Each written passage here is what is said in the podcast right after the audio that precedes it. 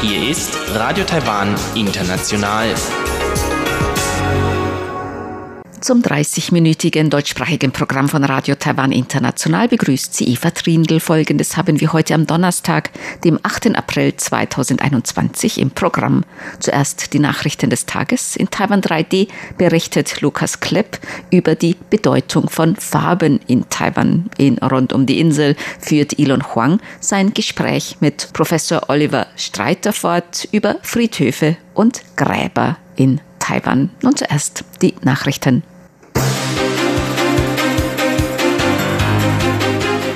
Premierminister Su Tseng-Chang verspricht schnelle Reform der Eisenbahn. Taiwan wird den AstraZeneca-Impfstoff gegen Covid-19 weiterhin anwenden. Und der Außenminister sieht positive Resultate durch den globalen Kooperations- und Ausbildungsrahmen. Die Meldungen im Einzelnen. Premierminister Su Tseng-Chang hat eine schnelle Reform der taiwanischen Eisenbahn angekündigt. Er sagte dies in der heutigen Kabinettssitzung als Reaktion auf das schwere Zugunglück eines Taroko Express am vergangenen Freitag. Bei dem Unglück kamen 50 Menschen ums Leben und mehr als 200 wurden verletzt. Das Unglück ereignete sich in Hualien in Osttaiwan durch den Zusammenstoß des Zuges mit einem Baustellenfahrzeug. Premierminister Su betonte, dass Verkehrssicherheit die oberste Priorität der Reformen sei.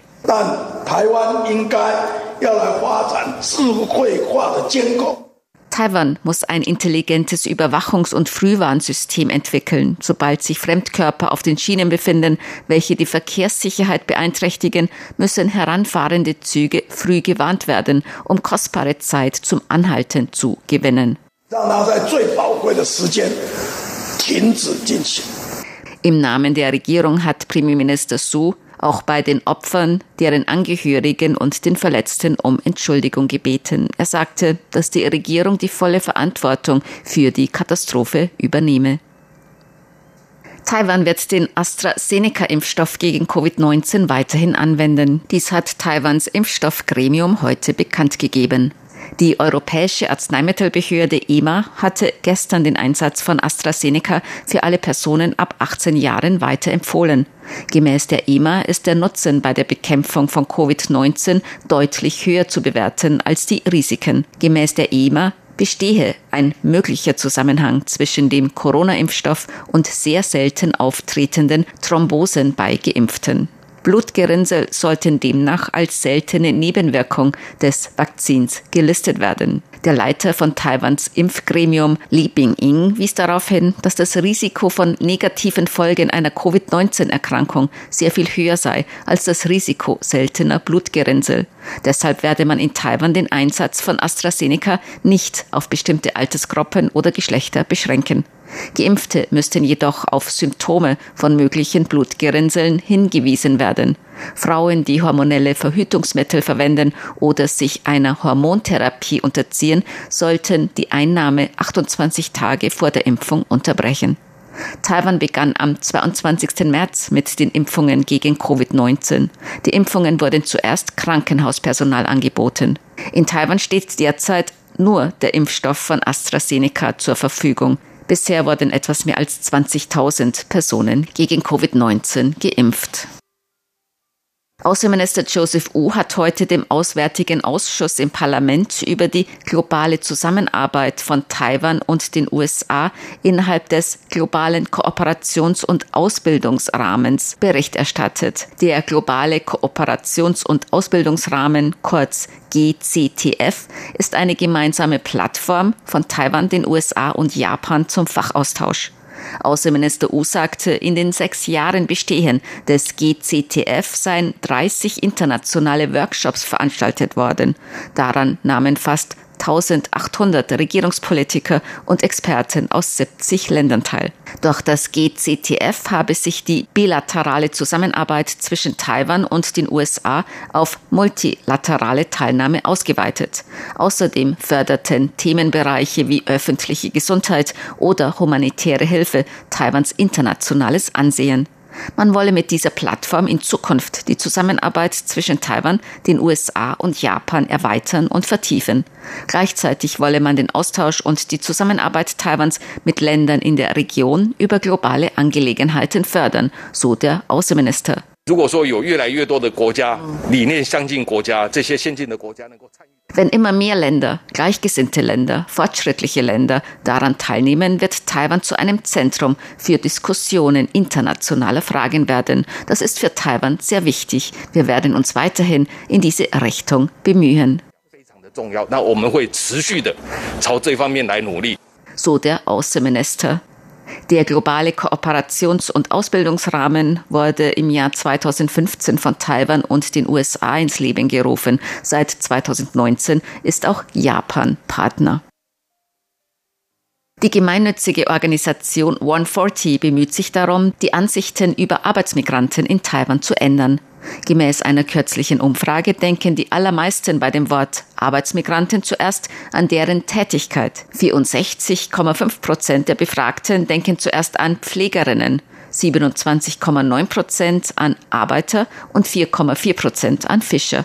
Nur 3,2 Prozent der Befragten denken an Musiker oder Künstler. Der Gründer von 140, Chen Kaixiang, sagte, äh,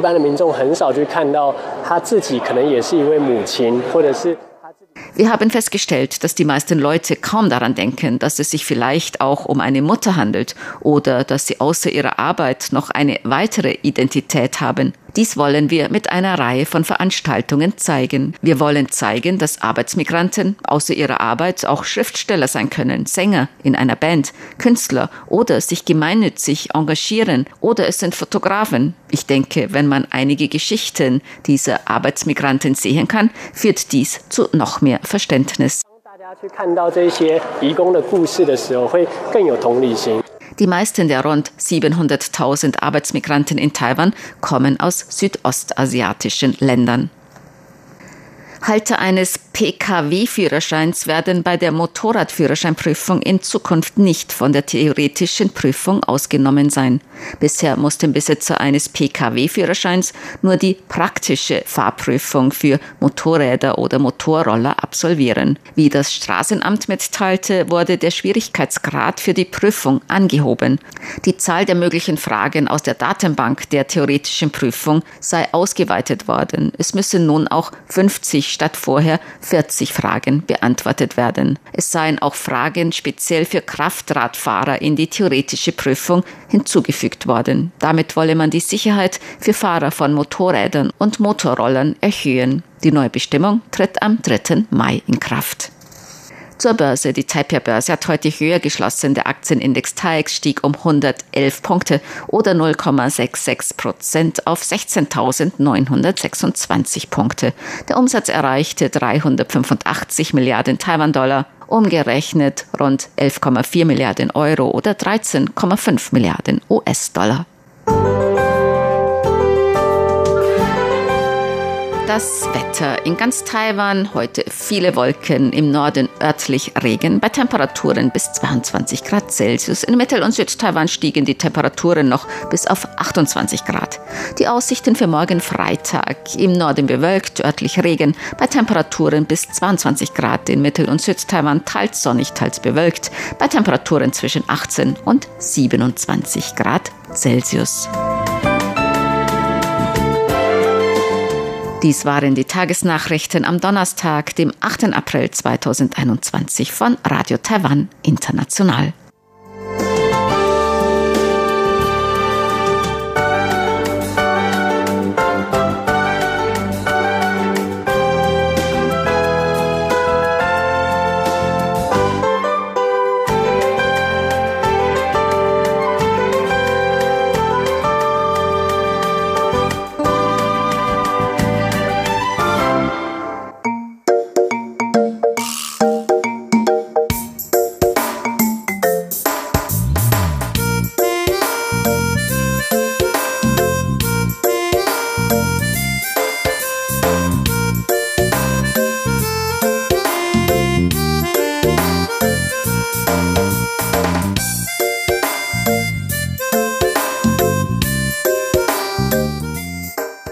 Bei vielen Anlässen in Taiwan sieht man Rot, denn Rot symbolisiert Glück.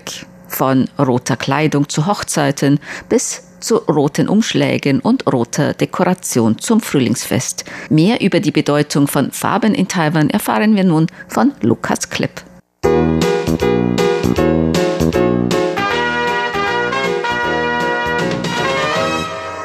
Viele von uns Deutschen zieht es aus kulturellem Interesse in den fernen Osten.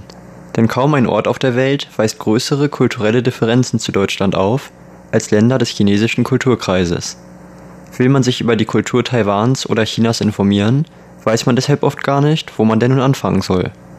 Einen interessanten Startpunkt bietet das Farbverständnis von Taiwanern und Chinesen, welches in vielerlei Hinsicht von unserem abweicht. Im Folgenden sollen die wichtigsten Bedeutungen der Farben einmal vorgestellt werden. Farben haben einzigartige und wichtige Bedeutungen im ganzen chinesischen Kulturkreis, wie auch in Taiwan. Im antiken China ordneten die Chinesen allerlei Dingen wie den Jahreszeiten oder Windrichtungen bestimmte Farben zu. Diese Farbenlehre entwickelte sich im Laufe der Jahrtausende fort. Auch heutzutage noch werden Farben im Alltag von Taiwanern und vor allem für Zeremonien, auf Festen oder bei Ritualen bewusst gewählt, um glückverheißende Effekte zu erzielen bzw. negative Effekte zu vermeiden. Als Ausländer ist es ratsam, sich über die symbolische Bedeutung, die sich hinter den Farben versteckt, aufzuklären. Denn ansonsten kann man beim Verschenken von Geschenken oder auch alltäglichen Interaktionen mit Taiwanern leicht in Fettnäpfchen treten. Verglichen mit der westlichen Kultur ist die Wichtigkeit vom Farbensymbolismus in Taiwan weitaus deutlicher ausgeprägt. Von besonderer Bedeutung ist die Theorie der fünf chinesischen Elemente, bei diesen handelt es sich nicht wie bei den unsrigen Elementen um Erde, Feuer, Wasser und Wind. Stattdessen spricht man von Metall, Feuer, Wasser, Holz und Luft, auf welchen die Farbentheorie basiert. Die Farbentheorie kann als ein Ausbau der ursprünglichen Yin-Yang-Philosophie betrachtet werden, nach welcher es nur zwei Farben, Schwarz und Weiß gab. Fünf der beliebtesten Farben in Taiwan korrespondieren jeweils mit einem der Elemente der Farbentheorie. Die Farbentheorie ist zu komplex, um sie in ihrer vollen Ausführlichkeit hier vorzustellen. Jedoch kann ein erster Einblick darin gegeben werden, wie sich die Wahrnehmung von Farben in Taiwan und China von der unsrigen in Deutschland unterscheidet. Dazu mehr im Folgenden.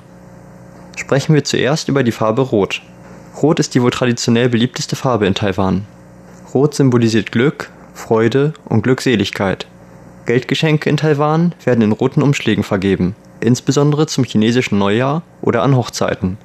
Es repräsentiert außerdem feierliche Anlässe, Lebenskraft und Fruchtbarkeit.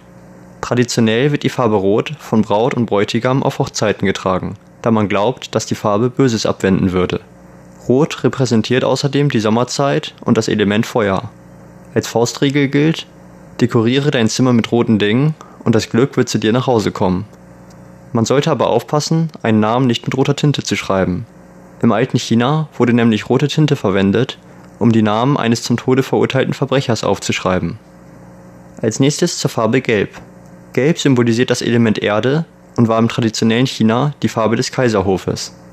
Entsprechend repräsentiert Gelb Macht, Königtum und Wohlstand. Dem gelben Fluss, dem zweitlängsten Fluss Chinas, ist das Erblühen des antiken Chinas zu verdanken. Auch die späte Sommerzeit wird mit Gelb assoziiert. Taiwaner und Chinesen dekorieren ihre Zimmer oft mit gelben Dingen, um Wohlstand ins Haus zu rufen. Aber Vorsicht, heutzutage wird die Farbe Gelb auch mit Pornografie assoziiert. Die Farbe Weiß hat gegensätzliche Bedeutung in Taiwan und China. Weiß repräsentiert das Element Metall und symbolisiert einerseits Reinheit und Unschuld. Andererseits wird Weiß in manchen Fällen jedoch auch mit Tod assoziiert und somit von den Trauernden während einer Beerdigung getragen. An dieser Stelle muss man als Deutscher also aufpassen, denn während es okay ist, auf einer Beerdigung schwarz oder weiß zu tragen, sollten die Farben auf einer Hochzeit vermieden werden, eben weil sie mit Beerdigung assoziiert werden. Auch Rot sollte übrigens vermieden werden. Man will ja nicht mit der Braut konkurrieren. Außerdem wird auf Beerdigungen in Taiwan oft Geld in weißen Umschlägen an die Familie des Verstorbenen überreicht. Entsprechend kann man sich denken, dass sich die Farbe nicht für Geschenke zu festlichen Anlässen und erst recht nicht als Genesungsgeschenk für einen Erkrankten eignet.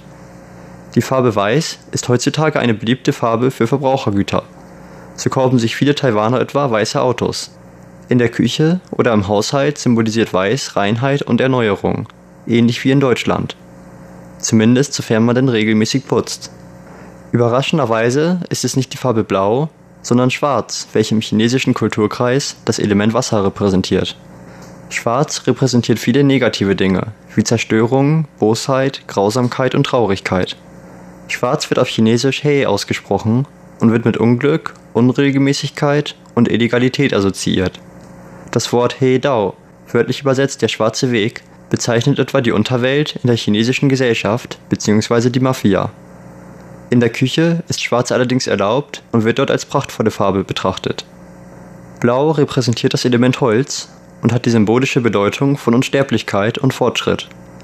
Blau wird außerdem mit dem Frühling assoziiert und im übertragenen Sinne mit dem Lebensfrühling, also der Jugend.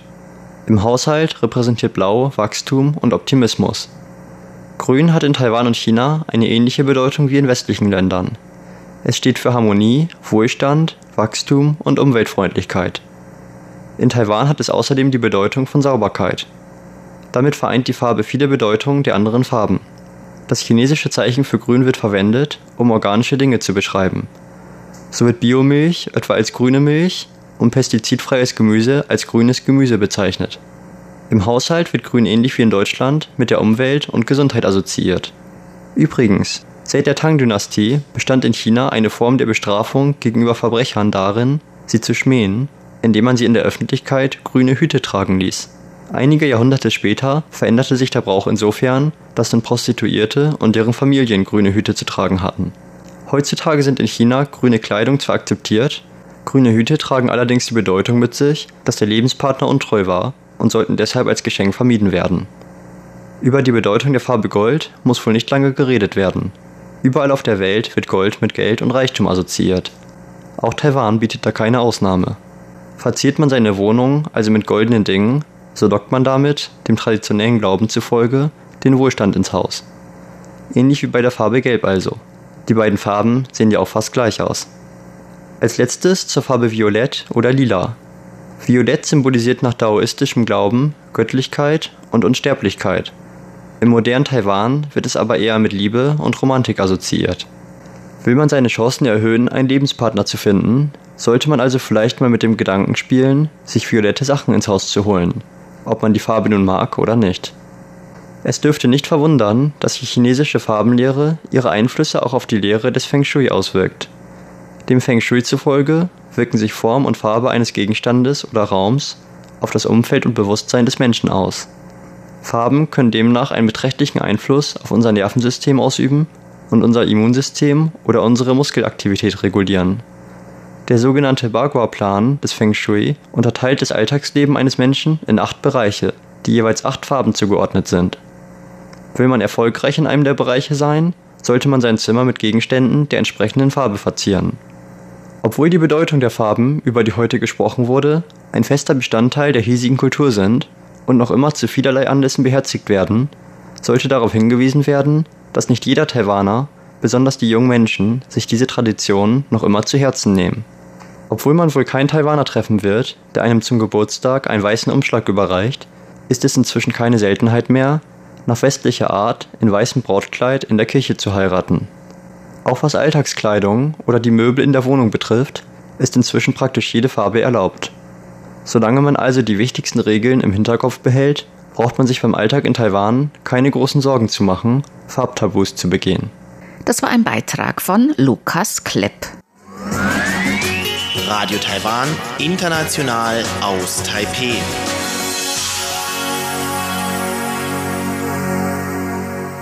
Dann noch ein Hinweis in eigener Sache. Morgen am 9. April beginnt die diesjährige Matsu-Prozession des Dacia Zenland-Tempels. Radio Taiwan International berichtet darüber ab 20 Uhr Taiwan-Ortszeit, 12 Uhr mittags UTC, live abwechselnd in elf Sprachen vor Ort von dem Ereignis. Den Link dazu finden Sie auf unserer Webseite www.rti.org.tv. Außerdem werden wir voraussichtlich auch auf Facebook einige Eindrücke live von vor Ort streamen. Der genaue Zeitpunkt steht noch nicht fest. Wenn Sie Interesse an den Live-Berichten haben, dann verfolgen Sie bitte unsere Webseite und unsere Facebook-Seite. Nun geht es weiter mit Rund um die Insel. rund um die Insel. Herzlich willkommen, liebe Hörerinnen und Hörer, zu der heutigen Ausgabe von Rund um die Insel. Am vergangenen Wochenende war das Qingming-Fest, das Totengedenkfest in der chinesischen Kulturwelt. Und wie angekündigt, gibt es heute noch einmal einige Highlights aus meinem Gespräch mit Professor Oliver Streiter, der sich seit fast 15 Jahren der Erforschung taiwanischer Friedhöfe und Gräber widmet. Denn Friedhöfe sind nicht nur eine Stätte, an denen man die Toten ehrt, sondern sie bergen auch viele Geheimnisse oder zumindest wertvolle Informationen. Wie zum Beispiel, wann es schon in der Vergangenheit ungefähr angefangen hat, dass sich Taiwaner als Taiwaner identifizieren. Durch die Japaner wurde zum Beispiel auch die ganze Ortsnamenlokalisierung auf den Grabsteinen neu gestaltet. Vor 1895 hatten fast alle Grabsteine oder die meisten Grabsteine als Ortsnamen einen Ort in China auf dem Grabstein. Und während der japanischen Zeit sind zwei Sachen passiert. Das eine ist, dass Leute angefangen haben, sich mit ihrem Ort zu identifizieren und haben sozusagen den lokalen Ortsnamen auf ihre Grabsteine geschrieben, sowas wie Tainan oder Xindian oder sowas. Das deckt sich mit anderen Forschungen, die sagen, zu der Zeit ist ungefähr die taiwanische Identität entstanden. Also man sieht hier die Verbindung zwischen Ortsnamen und Identität. Oder auch wie man Legendenbildung nachverfolgen kann, die von der Politik ausgenutzt wurde, wie hier von der KMT. Zum anderen ist ein anderes Phänomen entstanden, das sehr viel komplizierter zu verstehen ist. Es ist Tang Hao. Das heißt, plötzlich ist in der japanischen Zeit das Tang Hao aufgetaucht. Tang Hao ist hauptsächlich ein mythischer Ortsname in Nordchina, kommt aus der Zeit der Song-Dynastie und das ist eine feste Assoziation von Familiennamen und sogenannten Ortsnamen, dem Tang Hao. Zum Beispiel die Familie Chen hat als Tang Hao Ingchuan. Das ist eine alte Tradition, es ist eine literarische Tradition, aber in der japanischen Zeit ist dieses Tang Hao als Ortsnamen aufgetaucht auf den Grabsteinen. Wir haben das zurückgeführt und haben verschiedene Einflüsse festgestellt. Und zum einen gibt es einen Einfluss, sehr interessant. Dieses Tang Hao auf den Grabsteinen wurde in Penghu erfunden. Wir können das, praktisch das Datum feststellen und das Dorf, in dem es erfunden wurde, in dem wir alles zurückführen. Und von Penghu hat es sich ausgeweitet und weil viele Steinmetze, aber auch viele andere Leute von dem armen Penghu nach Taiwan übergesiedelt sind, also nach Kaohsiung und Pindong, haben sie diese Kultur mitgebracht und die hat sich dann über ganz Taiwan verbreitet, sodass jetzt zum Beispiel viele Leute in Taiwan denken, ihre Familie kommt aus zum Beispiel Ingchuan und Ingchuan ist aber, wenn es das überhaupt gibt oder gab, hat es vielleicht gegeben, irgendwo, niemand weiß wo, im Norden von China. Aber viele Taiwanesen, die wollen gar nicht wissen, wo es ist. Viele resonieren wie folgt. Die sagen, meine Muttersprache ist Taiwanisch. Also komme ich aus Fujian. Mein Ortsname ist Ingchuan, also ist Ingchuan in Fujian und ist meine Heimat. Dieses hat die Kuomintang schlauerweise begriffen und hat dann zwischen 1960 und 1970 ganz viele Bücher publiziert zum Tang Hao und hat dann, die Bücher hießen alle irgendwie sowas wie 500 äh, Namen, ein Blut oder wir sind alle ein Volk und sowas und hat halt diese Kultur des Tanghaus nochmal verbreitert und hat Bücher in jede Bibliothek gestellt, die dieses Tanghau erläutern. Die Kuomintang hat aber damals ein paar Fehler gemacht bei ihrer Auflistung des Tanghaus. Und diese Fehler, die die Kuomintang gemacht hat, die können wir auf den Grabsteinen wiederfinden. Das heißt, wir wissen sozusagen, welche Grabsteine sozusagen Kopie älterer Grabsteine sind und welche von diesen Kuomintang-Publikationen beeinflusst wurden sodass wir die Situation haben, dass viele Taiwanesen heute vor ihrem Grabstein stehen, einen Ortsnamen haben, nicht genau wissen, wo der ist, aber dann an den Grabstein glauben und sagen, das ist mein Ortsname, das ist meine Heimat. Das ist aber nur eine Rekonstruktion von einem literarischen Werk, das heißt Bei der Xing, die 100 Familien und einer Promotion dieser ganzen Konzeption durch die Kuomintang, was dann zum Beispiel von Ma Ying-jeou immer wieder in seinen Diskurs eingebaut wurde. Wir kommen alle vom gleichen Ort, aber der Weg war ein anderer. Genau das ist, was das Tang Hao sozusagen ausdrückt. Wir kommen alle aus Nordchina. Der Weg war ein anderer. Wir waren länger in Nordchina und sind schneller runtergekommen und ihr habt sozusagen 2000 Jahre gebraucht, um vom Norden rüber zu kommen nach Taiwan. Oder sogar Handelswege in früheren Zeiten. Man kann dann auch sich das Material angucken, wo kommt das Material her. Dieses Material stellt auch Handelswege dar. Man kann sich die Größe der Grabsteine angucken, ist auch total spannend, weil es da diesen Luban gab, den mythischen Tischler sozusagen, der Maße aufgestellt hat, was gute Maße sind und schlechte Maße sind, welche Maße glückbringend sind für die Lebenden und welche sind glückbringend für die Toten. Und dann kann man sozusagen einfach nur, indem man mit seinem Zollstock an einen Grabstein geht, kann man feststellen, welche Konzeption die Leute damals hatten, als dieses Grab errichtet wurde. Was hatten die für eine Geisteswelt? Wie haben sie diesen Grabstein irgendwie konzipiert? Aber gerade der Friedhof, auf dem ich mich mit Professor Streiter traf, offenbart auch ein schreckliches Kapitel der taiwanischen Geschichte, der weiße Terror. Also man muss einmal den weißen Terror trennen von der Periode vorher, die dann auf Deutsch 229, 28. Februar. 28. Februar genannt wird oder Arabar. Das war eine Periode später, wo halt die Gesetzeslage so war, dass relativ leicht Leute erschossen werden konnten. Aufgrund von Spionage oder Verdacht der Spionage, ähnliche Sachen. Es hat dann oft ausgereicht, ein Radio zu haben oder eine Brücke zu fotografieren oder am Strand spazieren zu gehen. Dann wurde man denunziert und dann recht zügig dann auch exekutiert. Und diese Gräber, da gibt es drei Grabfelder hier über Taipei. Eins, zwei und drei, die wurden dann während der Periode von Chen Shui Bian offengelegt und dann wurde auch dann ein Stein gesetzt, der sagt, das ist das, das Gebiet des Weißen Terrors. Diese Gräber hatten eigentlich planmäßig keine Grabsteine. Kuomintang hat nicht für die Grabsteine bezahlt. Die hatten nur dafür bezahlt, dass die Leute beerdigt wurden. Der Steinmetz oder Totengräber, der beauftragt wurde, hat aber sich ein zweites Geschäft erhofft und hat gehofft, dass die Leute, die Familie der Erschossenen, der Hingerichteten kommen, um die Körper zurückzufordern, um denen ein ordentliches Grab zu geben und sie eventuell im Heimatdorf zu begraben. Hat darum Grabsteine gesetzt und das Datum geschrieben und den Namen eingeschrieben, so dass er jederzeit, wenn er gefragt würde, kommen könnte, um die Leute zu exhumieren und dann für ein zweites Mal, äh, für einen zweiten Verdienst, die, die Körper dann wieder zurückzugeben. Ähm, das ist wohl sehr, sehr wenig passiert, weil die Leute damals sehr verängstigt waren. wir hatten ja einen Grund dazu. Und es war natürlich auch vielen Leuten unbekannt, wo erstmal ob ihre Familienmitglieder erschossen wurden und wo sie erschossen wurden. Die Informationen auf dem Friedhof offenbaren auch, dass der weiße Terror nicht nur die Taiwaner betraf, die schon auf der Insel lebten, bevor die KMT kam, also die sogenannten Benchengren, sondern tatsächlich auch die Festlandchinesen, die erst im Zuge des chinesischen Bürgerkrieges nach Taiwan kamen. Im Gegensatz auch zum Arabar, dem 28. Februar, sind die meisten Opfer dieses weißen Terrors erstaunlicherweise selber Festlandchinesen. Das heißt, äh, die Kuomintang hat sich selber irgendwie zerfleischt und zerlegt. Es gibt nur wenig, wenig Taiwanesen. Die meisten sind natürlich dann auch Männer. Ja, diese, da gibt es ein paar hundert Gräber hier in, in Taipei. Zum Schluss wies mich Professor Streiter noch auf ein sehr makabres Beispiel von Quotenerfüllung in diesem Zusammenhang hin. Ja, es ist bekannt, das äh, war ein, System, das man wahrscheinlich mit der DDR vergleichen kann. Irgendwie kann man das vergleichen.